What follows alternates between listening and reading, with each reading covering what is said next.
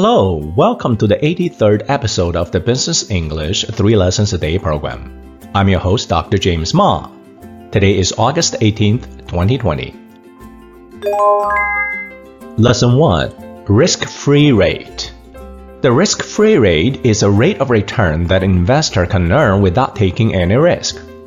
A risky security such as a stock or bond must generate a rate of return higher than the risk-free rate to appeal to any rational investor. Investors often use returns on treasury securities as proxies for the risk-free rate. Here are some examples. In financial studies, researchers often use the 30-day T-bill rate as a proxy for the risk-free rate.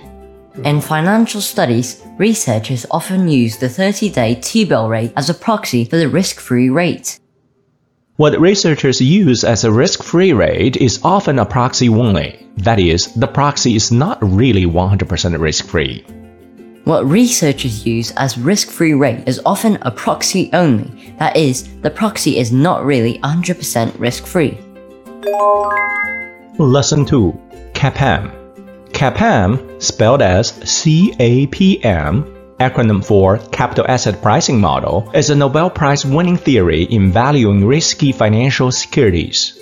The main theme of the theory is that the return on a risky security is only driven by the security's systematic risk, beta. Here are some examples. The CAPM may be simple, but it offers great insight into how financial products are priced. The CAPM may be simple, but it offers great insight into how financial products are priced.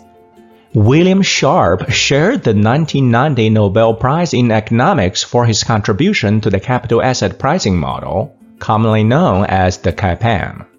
William Sharpe shared the 1990 Nobel Prize in Economics for his contribution to the capital asset pricing model, commonly known as the CAPM. Lesson 3 APT APT, acronym for Arbitrage Pricing Theory, is an alternative asset pricing theory based on the premise that no arbitrage opportunities should exist in the marketplace. The difference between the APT and the CAPM is that the APT believes that securities returns are driven by multiple factors, not just by their systematic risk as described by the CAPM. Here are some examples. APT is an alternative theory in asset pricing to the CAPM. APT is an alternative theory in asset pricing to the CAPM. Stephen Ross was the originator of the arbitrage pricing theory, aka APT. Stephen Ross was the originator of the arbitrage pricing theory, aka APT.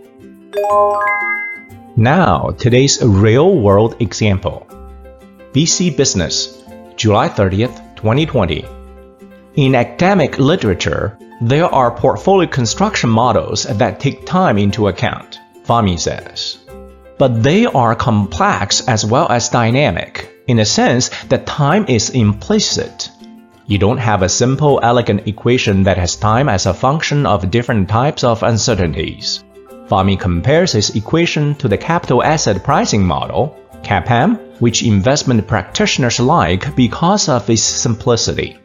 It's a very simple linear equation, he says of his own work, and it can be written easily and it can be used to give you optimum duration.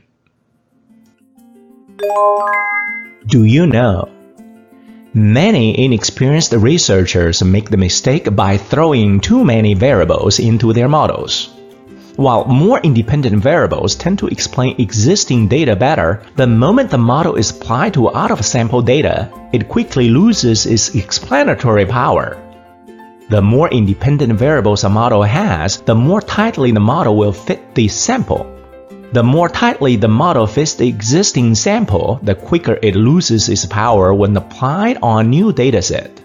At least that's the case in the field of finance, where market phenomena are simply too complicated for any existing model to deal with. That's why simple models such as the CAPM will actually work better in more situations than more complicated models. And that's why CAPM remains to be one of the most widely used models in practice today. Thank you for listening to today's episode of Business English 3 Lessons a Day program. See you next time.